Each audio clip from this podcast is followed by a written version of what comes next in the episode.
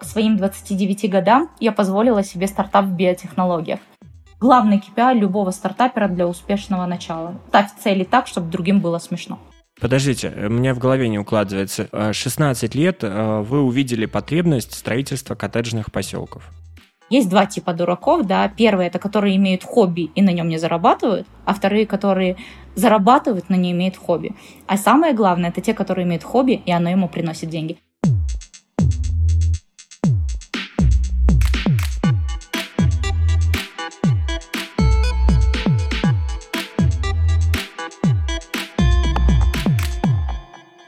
Всем привет, это Евгений Лошак и подкаст «Кстати, да». Раз в неделю мы с вами встречаемся с одним предпринимателем для того, чтобы разобраться в одной нише бизнеса. Сегодня в гостях у нас Ольга Осокина, основатель health компании Айби, участник рейтинга 10 самых влиятельных женщин в сфере технологий 2020 года, номинант на премию Innovation Award в 2021 году и номинант Forbes 30 до 30 2022 года в категории «Социальные практики». Ольга, приятно с вами познакомиться. Спасибо, что согласились на это интервью. Давайте начнем э, коротко для слушателей, что вообще на сегодняшний день представляет из себя технологичная компания IBI. Всем привет, э, спасибо, что пригласили. Эм, рада поучаствовать. Я надеюсь, что сегодня много получите полезного от нашего диалога и какие-то эм, лайфхаки, некоторые пользы вынести не только если вы действуете в нашем холстек рынке, но еще в целом, если у вас есть свой стартап или даже э, любой бизнес-проект. Что такое IBI? IBI – это полноценная экосистема здоровья, которая предоставляет полную маршрутизацию пациентов, э, любых наших клиентов, но поскольку мы действуем в рынках холстека, поэтому принято назвать пациент в вопросах ментального и физического здоровья. Сегодня это международный хаб ментального здоровья, охватывающий все вопросы ментального здоровья, которые могут быть. Это вопросы вашего выгорания могут быть, это вопросы депрессии затяжной или в вопросах коммуникации, если вы HR, э, то сохранить ваших сотрудников. Также это физическое здоровье от вопросов нутрициологии до телемедицинских проектов. И сегодня, наверное, мы вот как раз встретились на волне того, что заинтересовала маленькая частичка сотов IB это телемедицинские услуги.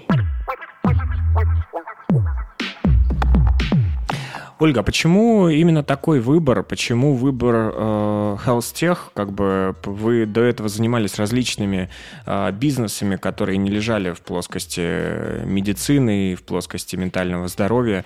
Э, почему выбрали именно это направление? А, направление, наверное, Health это, так скажем, такие люди, которые, немножко их называю мазохистами стартапы, которые действуют в рынках Health потому что поднять, допустим, деньги на финтех или начиная свой проект в любой другой области гораздо легче, потому что Health это, как правило, очень долго достигает своей точки безубыточности проекта и выходит уже на положительную маржинальность. Поэтому, а, что касается, а, почему я выбрала, то, наверное, от того, что э, каждый фаундер должен быть зеркалом своего проекта, зеркалом души проекта. И я никогда не пила алкоголь, 11 лет балетной школы, всегда была за здоровый образ жизни и с детства мечтала быть врачом, нейрохирургом. Но поскольку я боюсь трупов, то не сложилось с э, точки зрения, чтобы стать врачом. Но тут появился классный проект, когда я уже серийным предпринимателем была и понимаю, что в IT много очень проектов запускала и свой консалтинг э, на международных рынках, помогающий различным проектам выходить и масштабироваться на рынках, то поняла, что супер, детскую мечту вместе с медицинским образованием и IT соединить можно. И получится супер классный комбо-проект. Поэтому сказать, что никогда этим занималась, это неправда, потому что я с детства ходила на медицинские кружки и так далее, и wellness меня интересовал больше всего.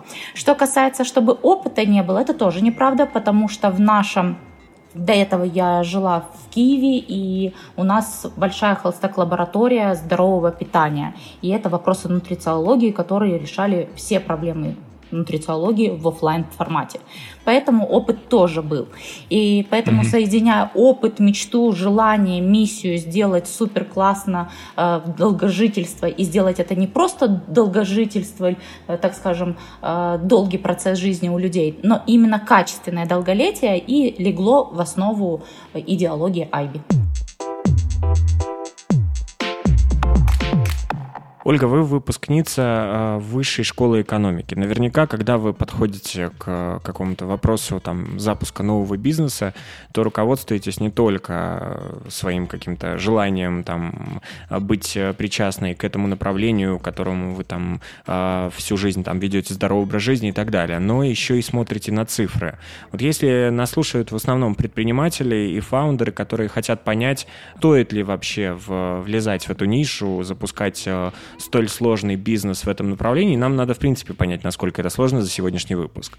И э, какими цифрами вы руководствовались при выборе этого направления? Вы сами сказали буквально э, несколько минут назад о том, что это довольно сложная и очень тяжело подъемная история с точки зрения привлечения инвестиций. Это не с точки зрения привлечения инвестиций тяжелая ниша, это с точки зрения операционного бизнеса тяжелая ниша. То есть поднять инвестиции буквально год назад на Hellstack это был самый большой бум вообще мировых венчурных инвестиций. И мы видим, как цифры обгоняли любой финтех, э, любой э, e-commerce, маркетплейсы, все обгонял Hellstack. Естественно, пандемия, любая мировая паника, возник да, спрос на Hellstack, и все поняли эту необходимость и стали в этом искать возможности как со стороны стартапов, так и инвесторов, чтобы вырастить классные продукты и компании. Что касается э, сегодняшнего дня, то э, Hellstack начинает формироваться на несколько ниш. То есть если раньше это был всего лишь Hellstack, и вы могли просто сказать, вы относитесь к Hellstack, то сегодня вы должны четко разграничивать, к какому Hellstack вы относитесь. Вы относитесь к биотеку, который биологические компании вы строите, вы собираетесь выращивать кости или менять генную инженерию э, вопросов долголетия, там, как победить старость. Вы собираетесь э, сделать digital health, то есть это просто телемедицинские услуги, и я сейчас скажу, в чем их только преимущество может быть. Либо третье, вы идете в well-tech. Well-tech — это wellness именно, который тоже идет в сегмент health. Так вот, если вы идете в wellness, то вы тогда должны думать о ментальном и физическом здоровье, и это немножко вопросы превентивной медицины. Сегодня на русскоязычных рынках все больше и больше идет спрос и понимание в этом необходимости. Поэтому будущее у таких проектов, естественно, есть и есть возможность запускать. Что касается биотек-проектов, если вы сам не ученый, у вас нету никаких до этого регалий или возможностей, или у вас нет сильной команды, которой вы как электный человек, который предприниматель собрал вокруг себя классную команду ученых. Почему я об этом говорю? Потому что в Ави трудится 56 ученых, именно ученых над разработками разных продуктов, тестированием гипотез и так далее. Поэтому я понимаю всю сложность со стороны предпринимателей, как объединять вокруг себя ученых. Поэтому если у тебя нет никаких ученых степеней в вопросах медицины, то туда даже разговаривать с тобой очень редко и очень долго нужно перед тем, как пичить инвестору, надо запичить этим ученым. А что касается вопросов digital health, это именно телемедицинских услуг, то сегодня, если вы не работаете по принципу продуктов для страхования или сами не являетесь вопросом ДМС, то тогда вам там делать нечего. Почему? Потому что если вы откроете буквально любую статистику выручки любых проектов digital, которые сейчас на слуху и все, кто знают, то это будет отрицательная прибыль. Поэтому это убыточные проекты, это максимальная только капитализация проекта. Поэтому вы должны работать именно со страховыми компаниями или DMS-продуктами, в которыми вы выстраиваете для B2B сегмента. В B2C, к сожалению, спрос не настолько высокий, не настолько еще обучаемый, который был э, в пик в пандемийный рост. Поэтому давайте разграничивать, к какому хелстеку вы как стартап хотели бы приобщиться.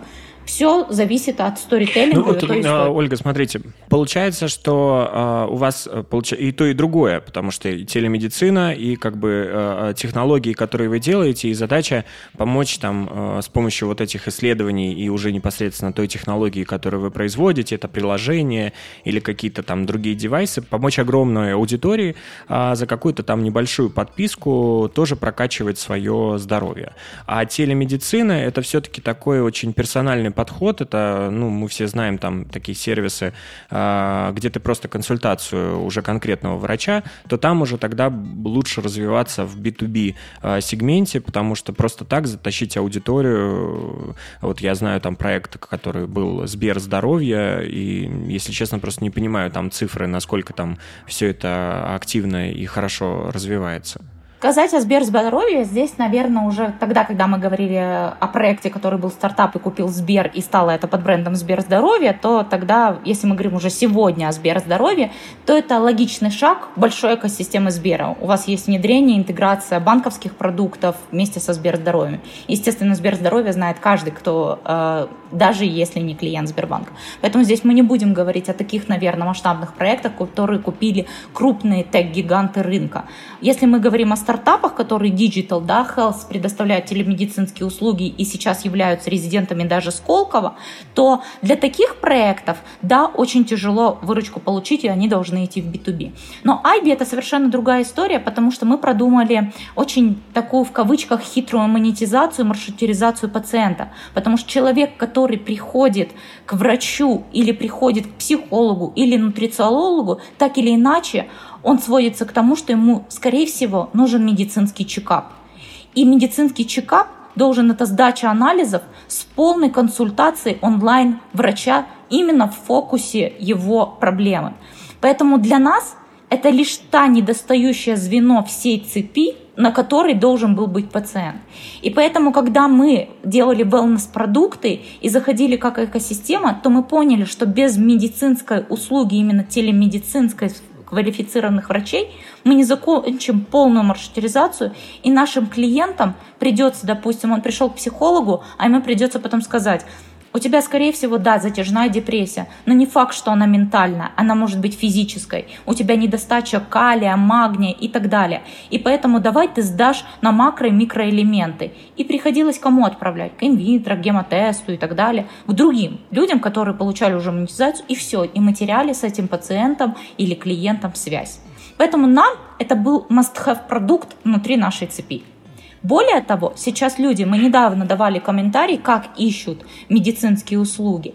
И если ваш стартап отвечает на все запросы телемедицинских услуг в формате не того, что вот найди онлайн врача, зайди и запишись к эндокринологу, допустим, онлайн, а если решает через вопросы поисковых запросов симптоматики – именно симптомов, что бы ты хотел решить, и у тебя в воронке есть решение этого симптома через этого врача внутри платформы, тогда пользователь приходит. И B2C тоже работает, и тоже монетизируется. А после этого мы, естественно, предлагаем внутри нашей экосистемы классные доп. продукты. Поэтому наш телемедицинский сервис — это лишь дополнение цепочки, и второе — это снижение Custom Acquisition Cost. То есть наш как падает до 7 раз. И в 7 раз, естественно, мы становимся инвестиционно привлекательными, чем нежели любые другие продукты.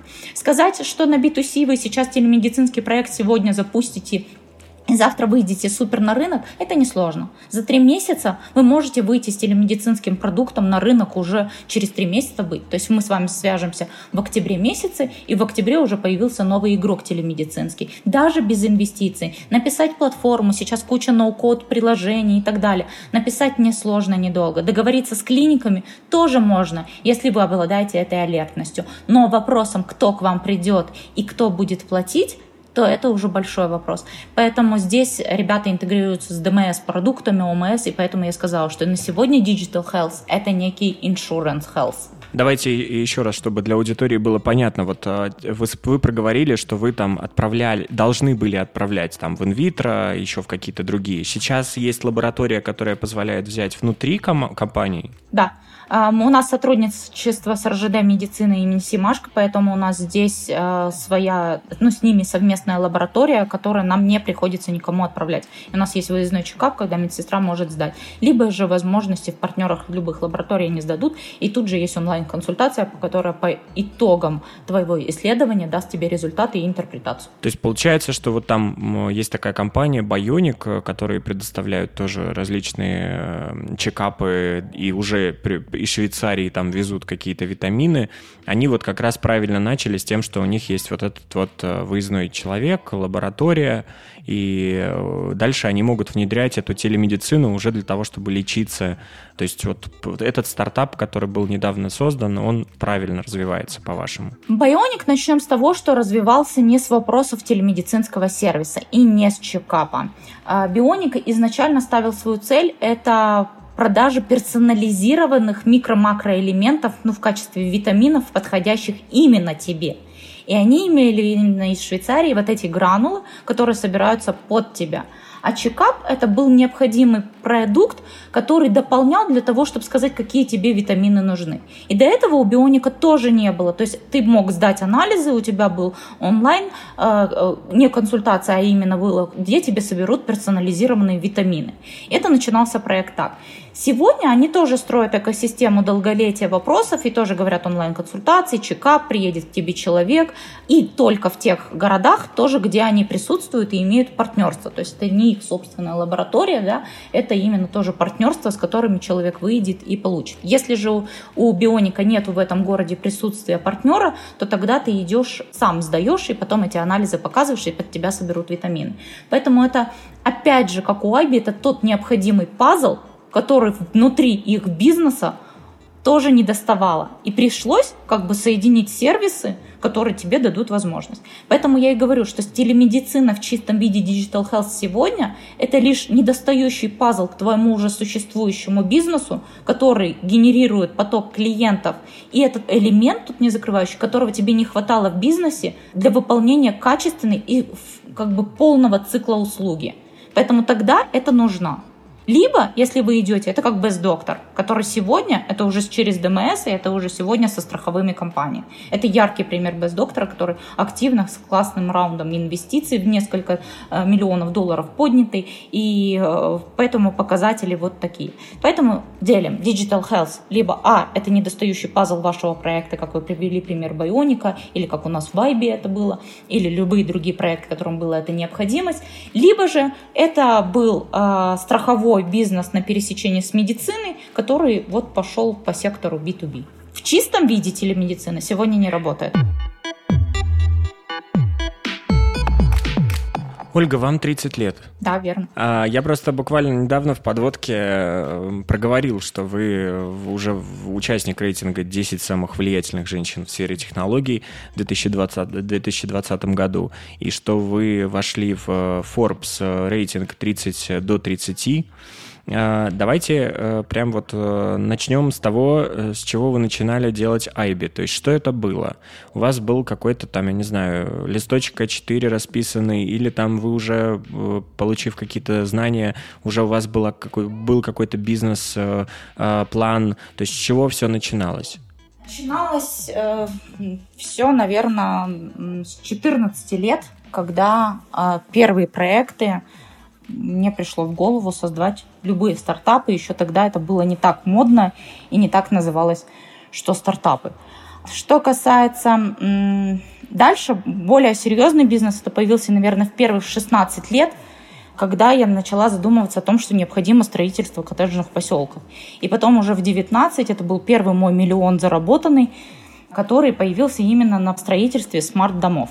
Поэтому серийному предпринимательству, наверное, началась с 14 лет, поскольку моя самостоятельная жизнь началась в 12 лет. И исходя именно... Подождите, да? у меня в голове не укладывается. 16 лет э, вы увидели потребность строительства коттеджных поселков.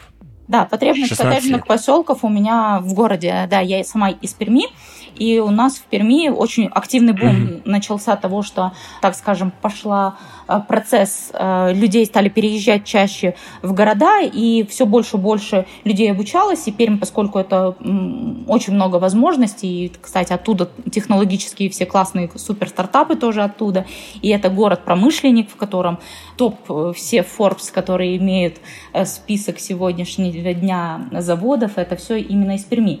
И поэтому Пермь сильно активно начал развиваться. И после этого я поняла, что не хватает индивидуального жилищного строения. Стала этот э, вопрос изучать. И дальше у меня появилась идея, что необходим проект, который бы позволил людям построить жилищные дома. Но поскольку всегда я интересовалась различными международными проектами, то в тот момент э, в Америке пошел бум на смарт-дома. И вот эти смарт-дома мы в Перми жилищным проектом построили, застроили, и именно на эти деньги первые были мои заработанные, на которые тоже в том числе позволили мне обучаться в Англии и уехать учиться туда и открыть свою первую консалтинговую компанию. И не забывайте подписываться на подкаст, кстати, да, на той платформе, на которой вы нас слушаете. Это помогает а, делать э, подкаст слышимым и большее количество людей привлекать и вовлекать э, в тему предпринимательства. А Айби как появилась? То есть это с какого-то одного продукта начиналось? Э, что, э, что вам потребовалось для того, чтобы запустить этот бизнес?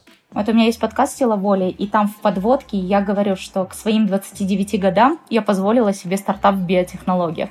И вот эта фраза «я позволила себе стартап» — это именно и идет от того, что здесь именно позволение стартапа. Я всегда имела бизнес тот, который приносил выручку и строился не по венчурной истории инвестирования, а именно того, что ты сделал, заработал, получил прибыль, дальше реинвестировал и так далее. Второе, это был консалтинг международных проектов. Именно в Америке он до сих пор существует, он активно и хорошо зарабатывает до сих пор и, так скажем, э, до сих пор меня кормит. И вот он, это был такой бизнес. Но мы очень много в консалтинге помогали стартап-проектам. И тогда у меня возник вопрос, а какой бы я свой стартап хотела бы запустить? И на тот момент я уже была ресторатором в Киеве, у нас свое заведение было, это больше стало, как я вам сказала, в дальнейшем холстек лаборатории нутрициологии. Но изначально это было кафе здорового питания, и это был успешный ресторан, потому что это топ-10 всей страны, и это топ-премиум, э, мы имеем соль, которая является как бы знаком качества, что вы в э, топ-10 ресторанов всей страны входите. И поэтому я задала себе вопрос вот этот, а какой бы стартап я хотела бы создать и помогать и зайти. И подумала, что да, наверное, я уже обладаю достаточным капиталом для того, чтобы заняться еще и своим стартапом как в качестве души, но который станет в будущем единорогом. И поэтому вот Айби — это пересечение опыта предпринимательского там, с 14 лет — успешного уже построения международного бизнеса и компетенция в вопросах здорового образа жизни и детской там какой-то мечты и при этом пандемийного роста э, венчурных инвестиций в Холстек. Наверное, на пяти вот этих китах, которых базировалась, активно появилась Айби. Ну вот я правильно понимаю, что получается это, раз вы могли себе позволить, вы вкладывали свои деньги, и до сих пор этот проект э, не окупаем. То есть он до сих пор вы продолжаете его поддерживать э, финансово из других проектов. Нет, это не из других проектов, потому что у меня есть такое золотое правило, что один проект не кормит никогда другой проект. У меня четко очень инвестирую э, деньги, так скажем, личные деньги другого проекта я разделяю, и один проект никогда не кормит другой проект. Это золотое правило любого серийного предпринимателя. Если другой бизнес начинает кормить другой, то это уже плохая история, и это называется ментальная созависимость детских отношений. Поэтому IBNet — это самостоятельный проект, но у нас есть венчурные инвестиции, которые мы подняли на самом первом стадии проекта, который я собрала, когда экосистему только создала. Поэтому на эти венчурные, э, даже это не венчур, это, это ангельские инвестиции, поэтому от бизнес-ангелов IB э, существует и запускает свои продукты именно так. Но сейчас у IB уже э, выпустила часть своих продуктов и проектов, поэтому активно набирает свою выручку и свой рост. Поэтому софинансировать собственных средств Айви нет необходимости. Что касается каких-то KPI, которые вы ставите для инвестиций, то есть э, это какой срок окупаемости проекта или вообще нет такой задачи? Вы проговорили про э, то, что хотели бы вырастить компанию единорога, и мы все знаем, что э, многие компании единороги, они не, может быть, вообще никогда не окупаемые. То есть это как воздушный шарик, который надувается, надувается, и как бы вы, вы все здорово, вы это потом продадите, получите свои деньги. А, а там те фонды, которые проинвестировали, дальше пойдут э, э, в десятилетие решения этих вопросов? Здесь э, вопроса два. Во-первых, я отвечу так, наверное, с точки зрения не только как основателя Айби, а, наверное, как человека, который является, да, консалтинг, вот, консультирует различные компании, проекты в этих вопросах, как вырастить единорога и какой же стратегии пойти. На единорогом вы можете стать в двух случаях. Первое, это когда вы выйдете на IPO и доводите свою компанию до IPO. А второй случай, когда вы набираете венчурную историю, прямо накопление венчурных инвестиций до такой степени, что ваша оценка становится миллиард на рынке. Э, единорога, если стартапер не мечтает вырастить единорога, ну, тогда это для инвестора очень большой звонок, который, а зачем, собственно говоря, должно быть. И этим, кстати, отличаются фаундеры от э, сотрудников в команде часто, потому что часто даже правые руки различных фаундеров говорят, ну, если мы же станем прибыльными, нам же не обязательно стремиться к оценке миллиард. а к оценке миллиард, а вот основатель всегда хочет. Поэтому это, так скажем, такой главный KPI любого стартапера для успешного начала. Ставь цели так, чтобы другим было смешно. Что касается нашей стратегии IB, то здесь, наверное, на поднятие определенного раунда инвестиций э, с теми инвесторами и партнерами, которые войдут, мы будем корректировать стратегию каждый раз. Сказать сегодня, что будет через 3-5 лет, э, текущие события, которые случаются сейчас в мире, доказывают, что это очень тяжело. Допустим, еще до февраля мы собирались выйти на очень много международных рынков. Сегодня нам пришлось пересмотреть свою стратегию по-другому. И поэтому построить долгосрочную стратегию, это вот долгосрочная стратегия, это стать единорогом. А каким путем мы придем в эту точку Б, это главное, чтобы рука на пульсе была во временном периоде. То есть если ты знаешь, что ты хочешь за 5 лет стать единорогом, там за 6, 7 или 10, или даже за 3 посоревноваться с Убером да, в своей достигательстве, то тогда ты понимаешь и строишь свой путь. И главное, чтобы рука на пульсе говорила всегда, да, а ты стратегии, ты приближаешься каждый год к своей цели.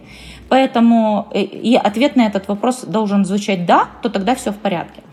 А, чтобы прийти к большой цели, нужно дробить на маленькие цели, на маленькие подшаги. Текущий подшаг IB – это выпустить все продукты экосистемы на рынок, потому что сегодня есть еще в запасе у экосистемы продукты, которые еще не вышли на рынок, и мы их не анонсировали, хотя все понимают и догадываются, какие эти продукты, потому что мы в вопросах и ментального, и физического здоровья, и посмотрев на наши продукты, всем понятно, какого пазла не хватает. Поэтому мы запускаем постепенно сейчас все продукты экосистемы, и после запуска полных продуктов экосистемы у нас будет свой traction, после которого мы примемся, так скажем, охотиться за новым раундом инвестиций. Если краткосрочная цель, то это такая – выпустить сейчас все продукты экосистемы на рынок для полной маршрутизации пользователя.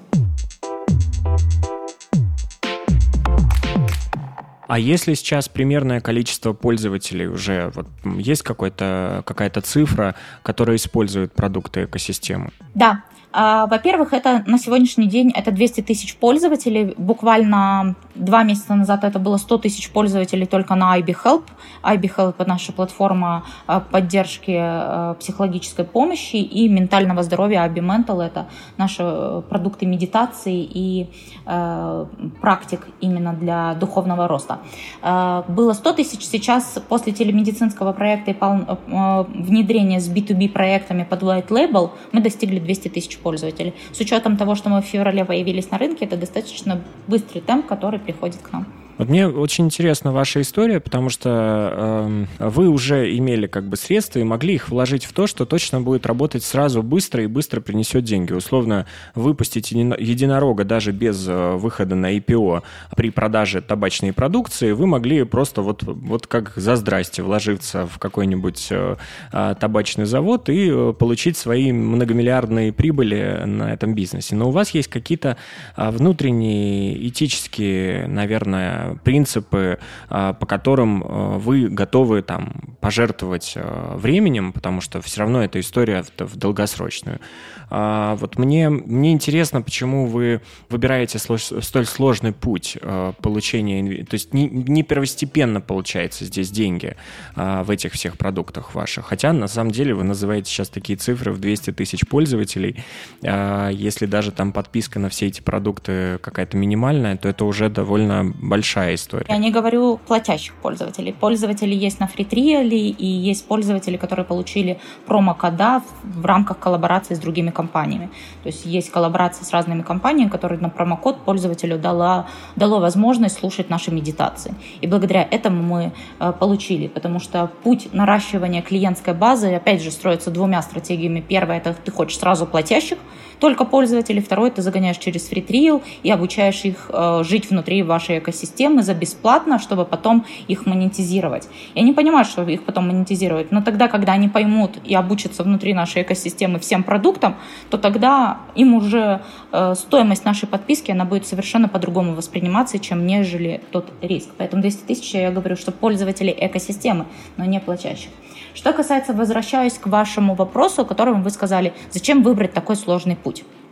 у человека есть несколько этапов, которые в родмапе своей жизни, да, так скажем, родмапы мы строим не только в проектах, но и в своей жизни, есть несколько, так скажем, э, точек и нескольких, я так называю, сундуков, которые на протяжении жизни вы должны открыть. Построить международный бизнес, э, да, мы консалтинг, он сейчас международный, и скоро тоже выйдет в IT этот проект, и он развивается, и он уже приносит прибыль. То есть мне всегда есть чем обеспечить свои собственные нужды, покупку и так далее. Э, мне нет необходимости купить э, там какую-то недвижимость, потому что она уже тоже приобретена. То есть у тебя уже к определенному возрасту получилось так, что ты собрал и обеспечил себя для того, чтобы нормальной средним классом жить.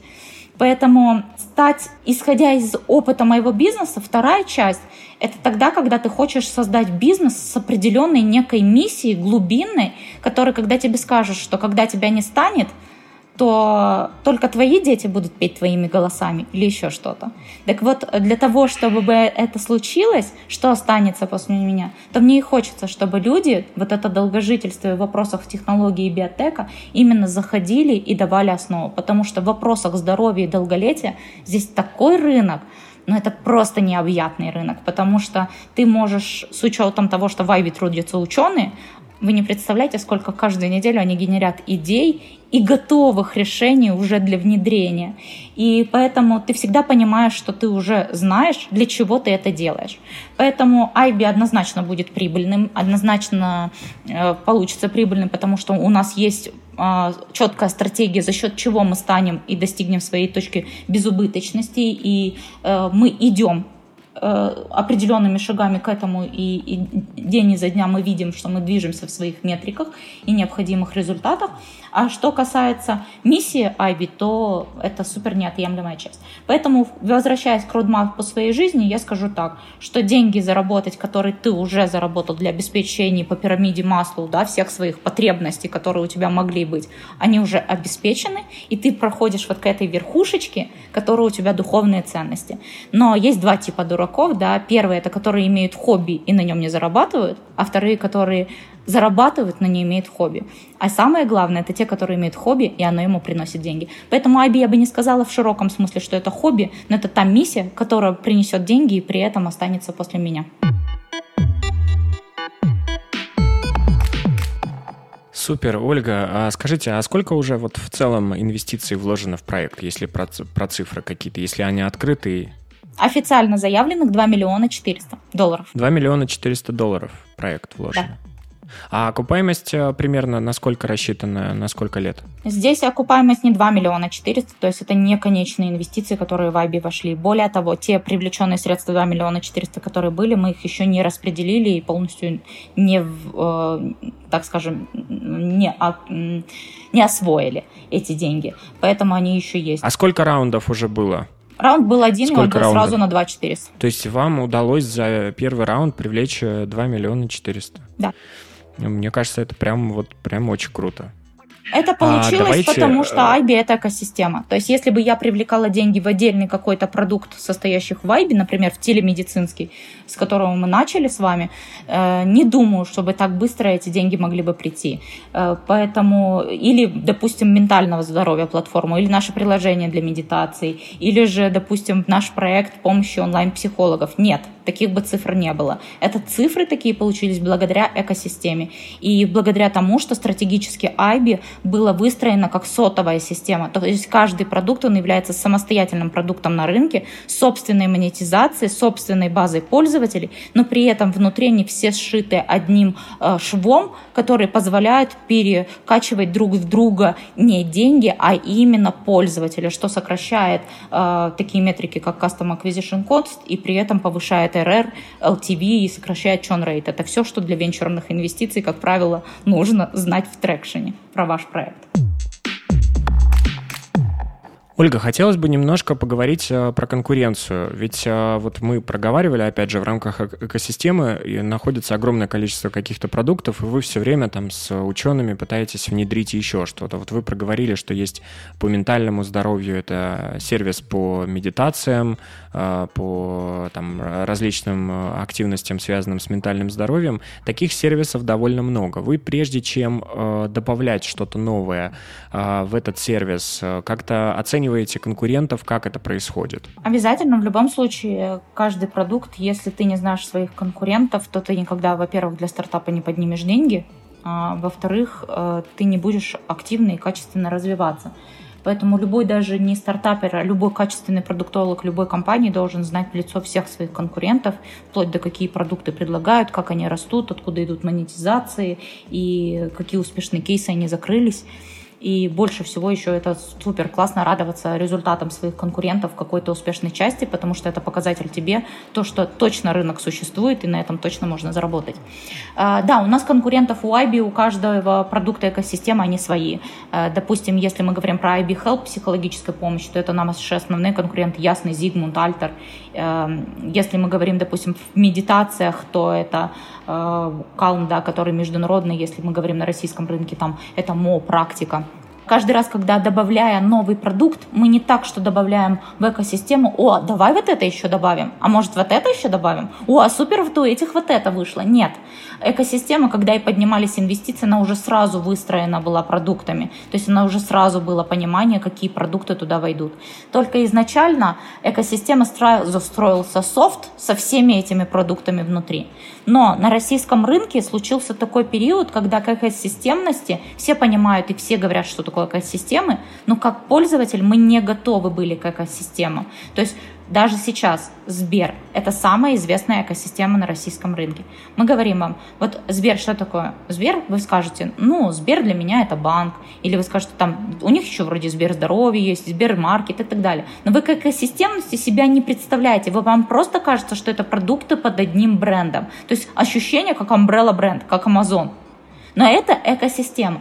И поэтому э, к экосистемности э, пользователь не был готов, и при этом пришлось нам переписать свой софт на отдельные продукты, как SaaS-решение для каждого отдельного продукта в своем направлении.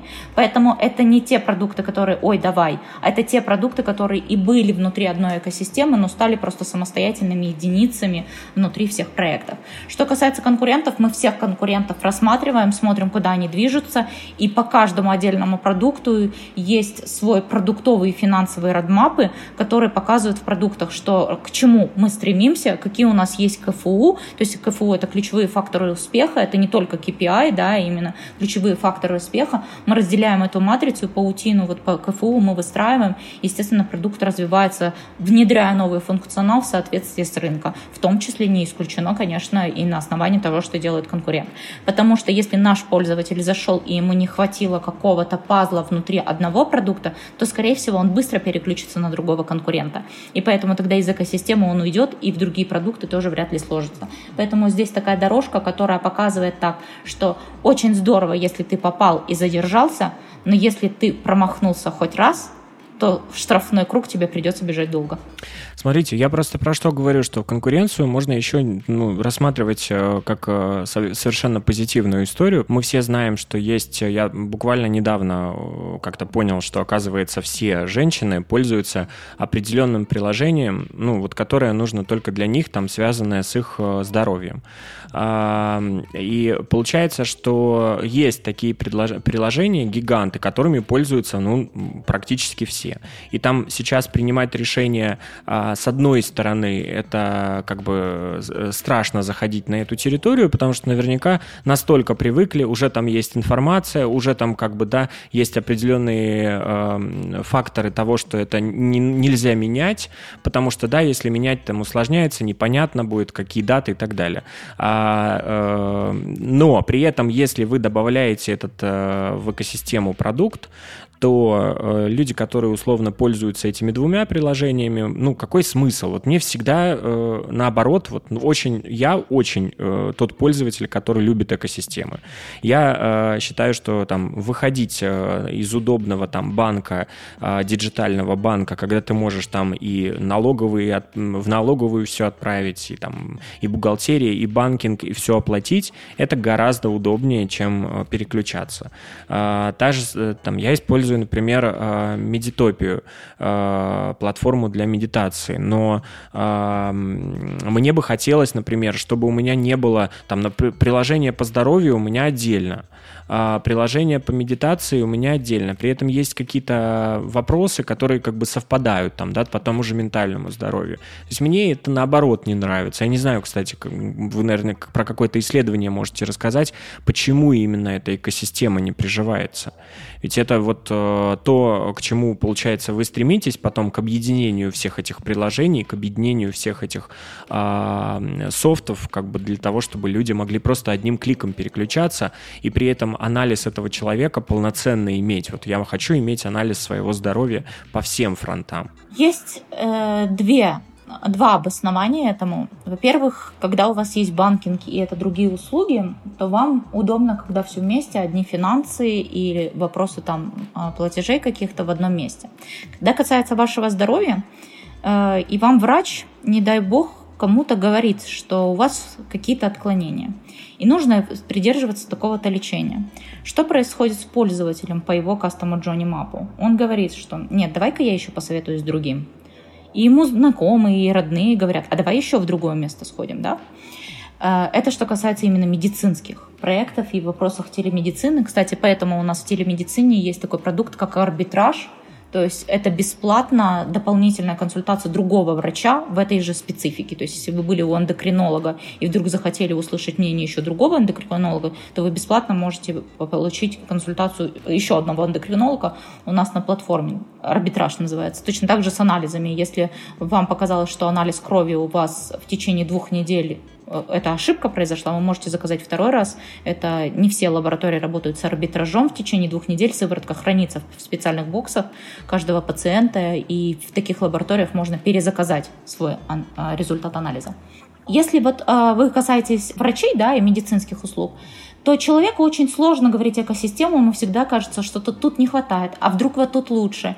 И поэтому в вопросах здоровья люди любят фокусность э, именно решения конкретной проблемы в, конкретном месте. Если это предложение, как вы говорили, менструального цикла для женщин, то она хочет именно фло пользоваться, потому что календарь здесь ей удобно.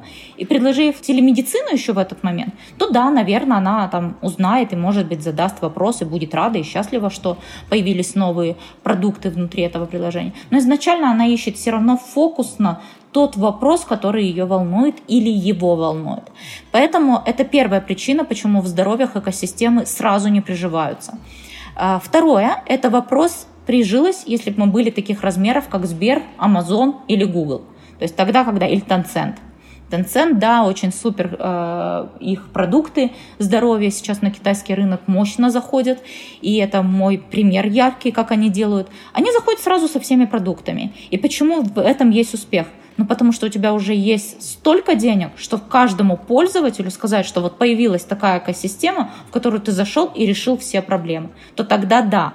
А когда ты еще стартап, который набирает обороты, то, к сожалению, СНГ рынок, он не готов к экосистемности в этом плане. Поэтому он готов через точечные продукты. Поэтому быстрый экспоненциальный рост, как для стартапа, это важно венчурной истории, это только вот отдельными продуктами, которые потом пазлом соберутся в экосистему. Ну и более того, мы нашим email-маркетингом потом знаем, что пользователь был там э, у врача, или наш врач скажет, что я тебя записал вот к психологу на платформу, и ты внутри этого личного кабинета имеешь бонусы, то есть это уже экосистема внутри для наших пользователей. У них единый баланс, и они могут его переливать на любые другие услуги Айби.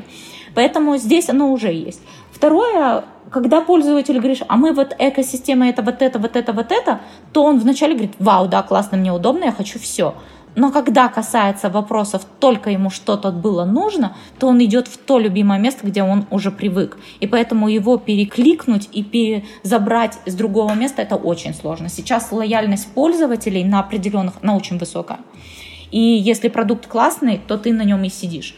Поэтому здесь вот в нашем случае это моя была стратегическая ошибка, потому что я 8 лет не жила в России, и мне казалось, что мы сейчас экосистемностью зайдем. Все будет супер. И мы тестировали. У нас было 20 тысяч пользователей, на которых мы провели тест. И этот тест показывал на зарубежных рынках классный результат. Но когда я зашла в Россию, у меня пошли все метрики вниз, вот так жух, просто рухнули. И все. И тогда мы резко переформатировались и вышли отдельным продуктом. И это показывает сегодня рост отдельных продуктов. Супер классно работает. Поэтому Аби до сих пор это экосистема, но с отдельными определенными сотами в своих продуктах. Ну вот на зарубежные рынки она же осталась, эта экосистема? То есть там это так работает После или он, он запущен только на России? года тяжело с зарубежными рынками. И здесь мы пока что мы говорим о рынках СНГ, русскоязычной аудитории. А инвестиции, которые были привлечены, они были привлечены там э, с зарубежных фондов или это частные инвесторы? Это частные а, инвесторы, тоже? в которых входит 70% э, это из СНГ и 30% это США, но это инвесторы США. А инвесторов США а, привлекать сейчас для данного продукта, который позиционируется? Я вот на самом деле не совсем понял, что он позиционируется как исключительно там иностранная СНГ и Россию. Мне казалось, что это там потенциал этого проекта абсолютно международный. Здесь я не знаю, насколько открыто мы готовы там стратегически инвестиционным. В любом случае, любые решения, которые фаундер заявляет в общее видение своих стратегических шагов, любых – всегда согласовываться внутри компании и договоренности. Поэтому, когда вы привлекаете инвестиции, вы должны быть готовы к тому, что некоторые решения, которые вы громко готовы заявить или объявить, должны все-таки согласовать со своим инвестиционным составом в том числе.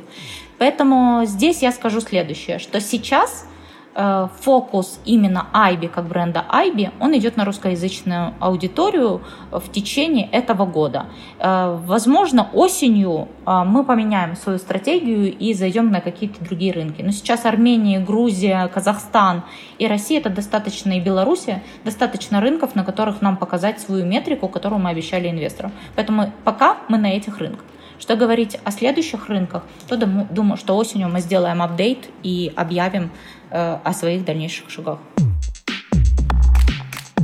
Для тех, кто не любит слушать, но в данный момент, может быть, нас слышит, пожалуйста, у нас есть э, сайт, кстати, да, и все выпуски подкаста выходят в текстовой версии.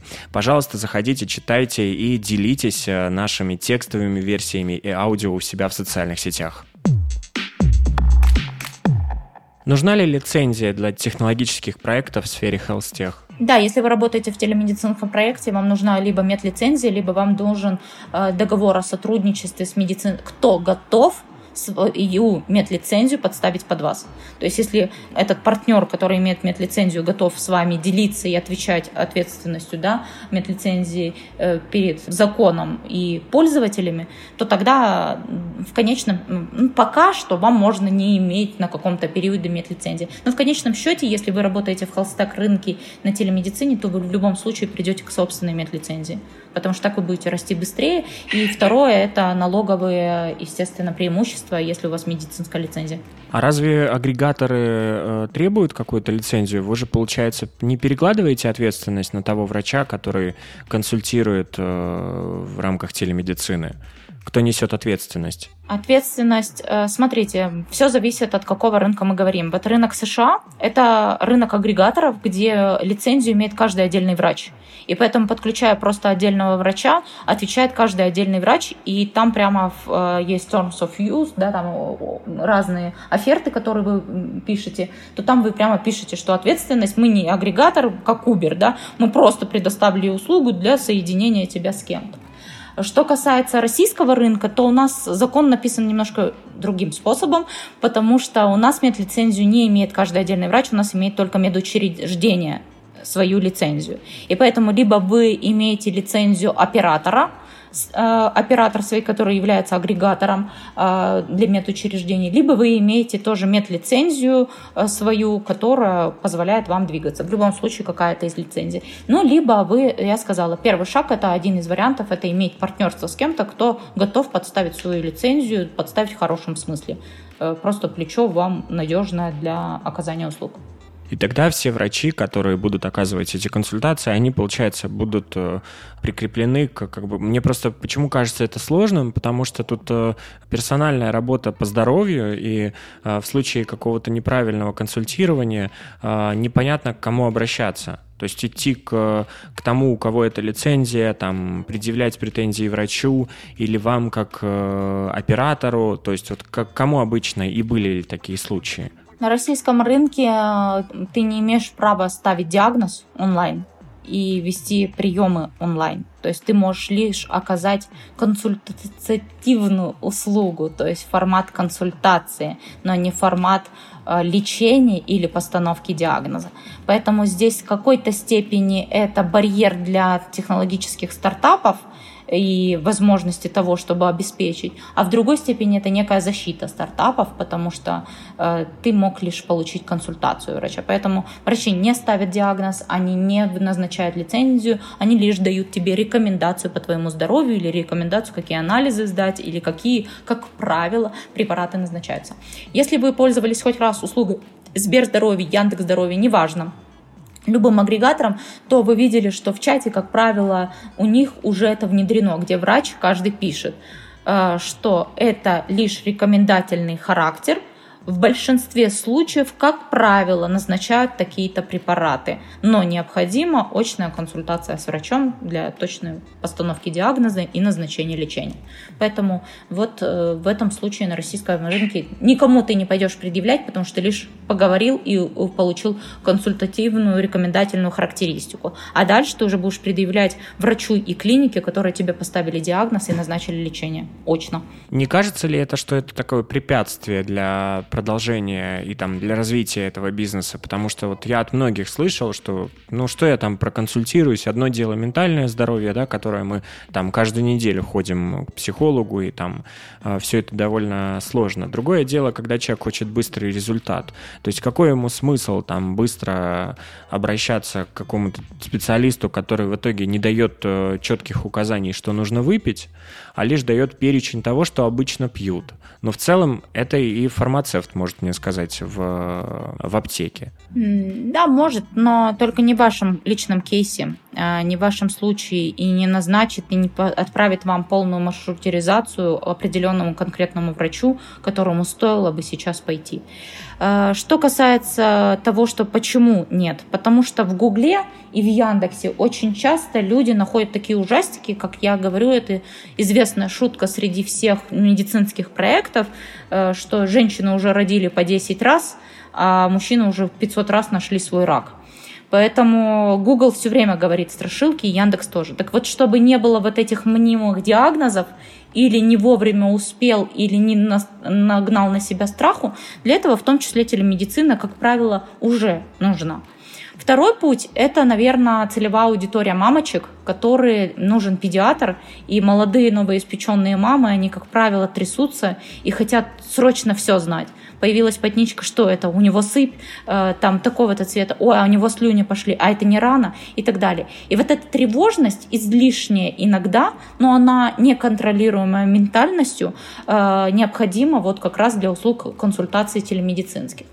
Более того, вот наши врачи, у нас более 600 врачей на платформе, и когда мы с ними недавно проводили Zoom и спрашивали, ну, по каким причинам люди к вам обращаются и что хотят, то они, как правило, говорят еще следующее, что они обращаются к врачу, потому что они уже начитались и приходят и говорят, вы знаете, а у меня язва желудка. Какая? Почему? Вы сдали анализы, гастроскопию сделали или что? Нет. Но вот я прочитал, вот смотрите, вот такие-то симптомы, симптомы, как будем лечить? Это все смертельно, у меня уже завтра будет рак.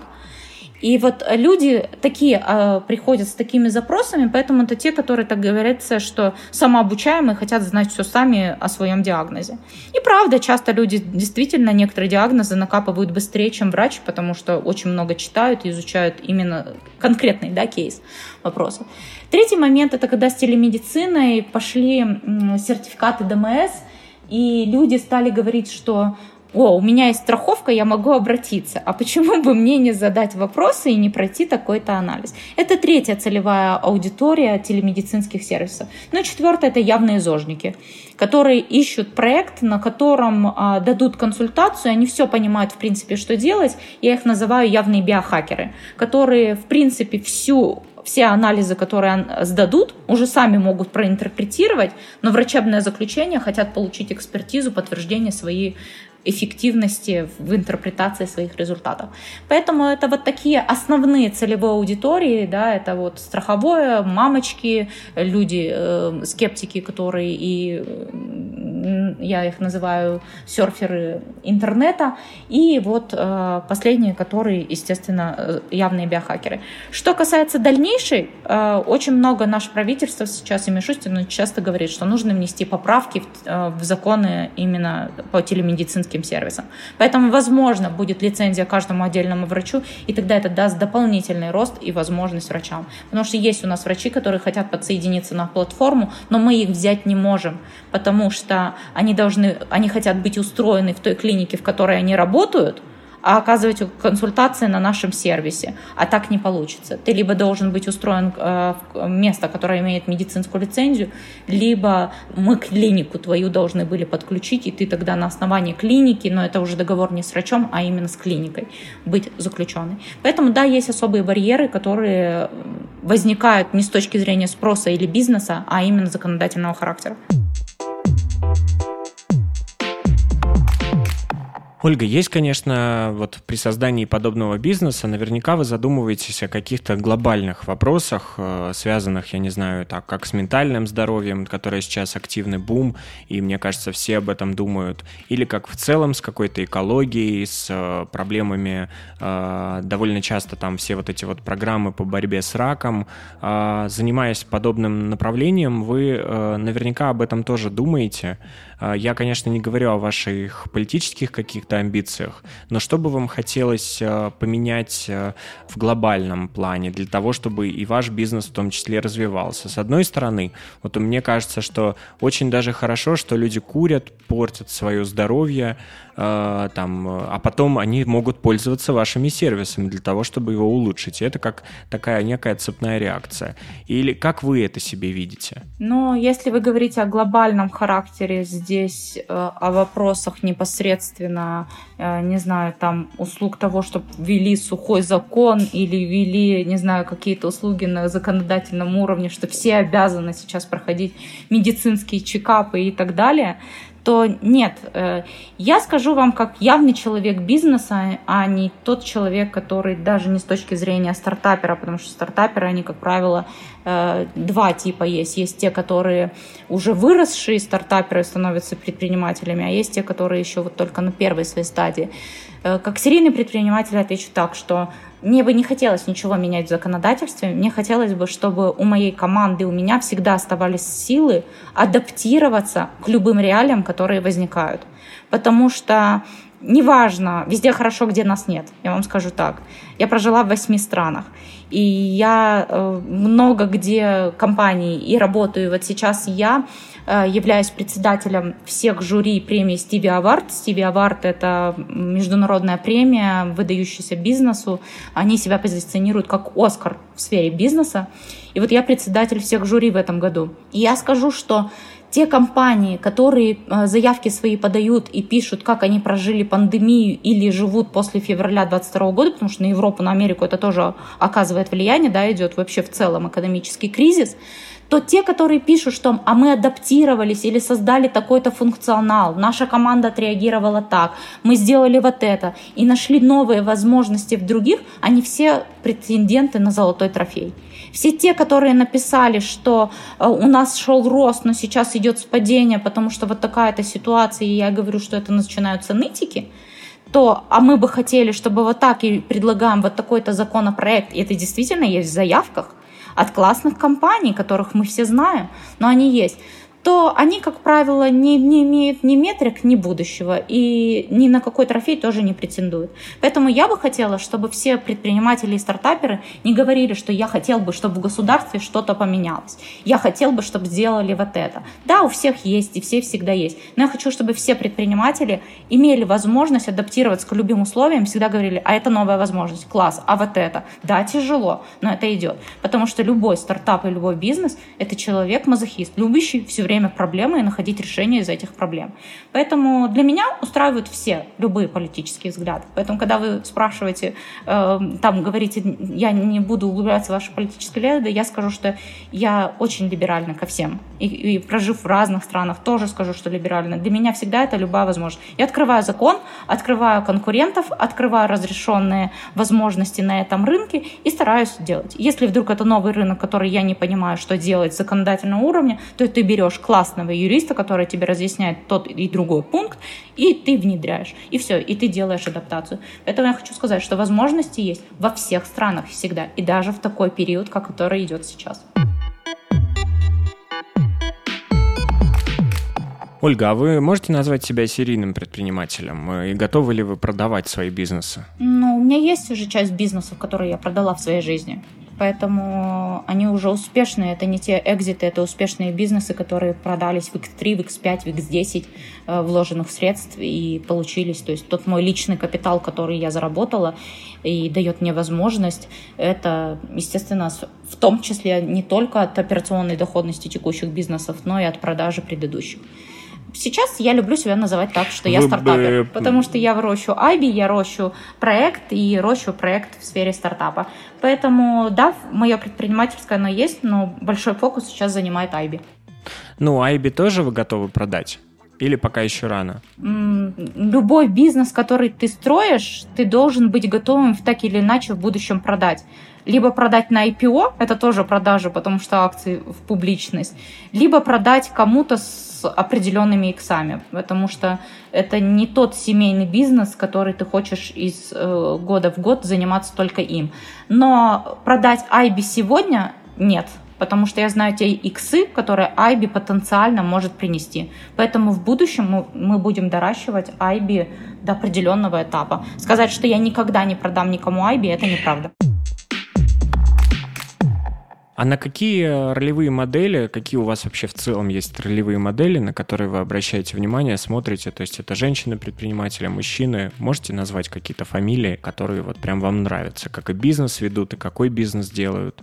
Нет ролевой модели как конкретного человека, потому что вот я читаю очень много, что проекты пишут, или вот недавно тут я менторство э, у меня просили, проекты после вот, ну, когда я стала председателем, очень много проектов попросили менторства. И они говорят, я говорю, кто ваша ролевая модель? И они говорят, там, Илон Маск, например, потому что в стартапах, да, хотят вырастить проекты и так далее. Нет, у меня нет такой ни женщин, никого э, ролевых моделей в качестве... Мне есть предприниматели, которых я уважаю. Э, мне нравятся предприниматели не в целом в совокупе всех своих качеств, мне нравятся определенные стратегии, которые выстроили предприниматели в своем бизнесе. Я всегда говорю, что в любой свой бизнес бери из других сфер бенчмарки. То есть не обязательно быть бенчмарком в определенном твоем бизнесе. Мне нравится, бывает такое, что на какой-то период моей ролевой моделью может стать совершенно младшим мне человек с меньшей оценкой бизнеса и доходностью, которая у него была, но определенно в определенных стратегиях.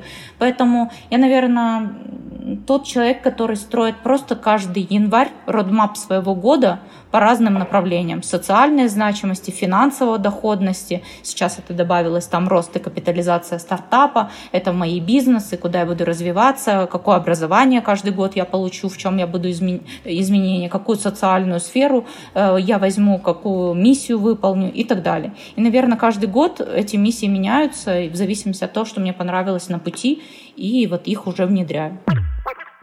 with Вы сами сказали, что стартапер и вообще, в принципе, предприниматель — это человек, который готов все время решать какие-то проблемы, э, все время сталкиваться с какими-то сложностями. Сегодня, допустим, вы получите письмо на почту э, о том, что вас приглашают э, в космическое путешествие на Марс. Вы согласитесь? В метавселенной? Да. Одев очки, конечно.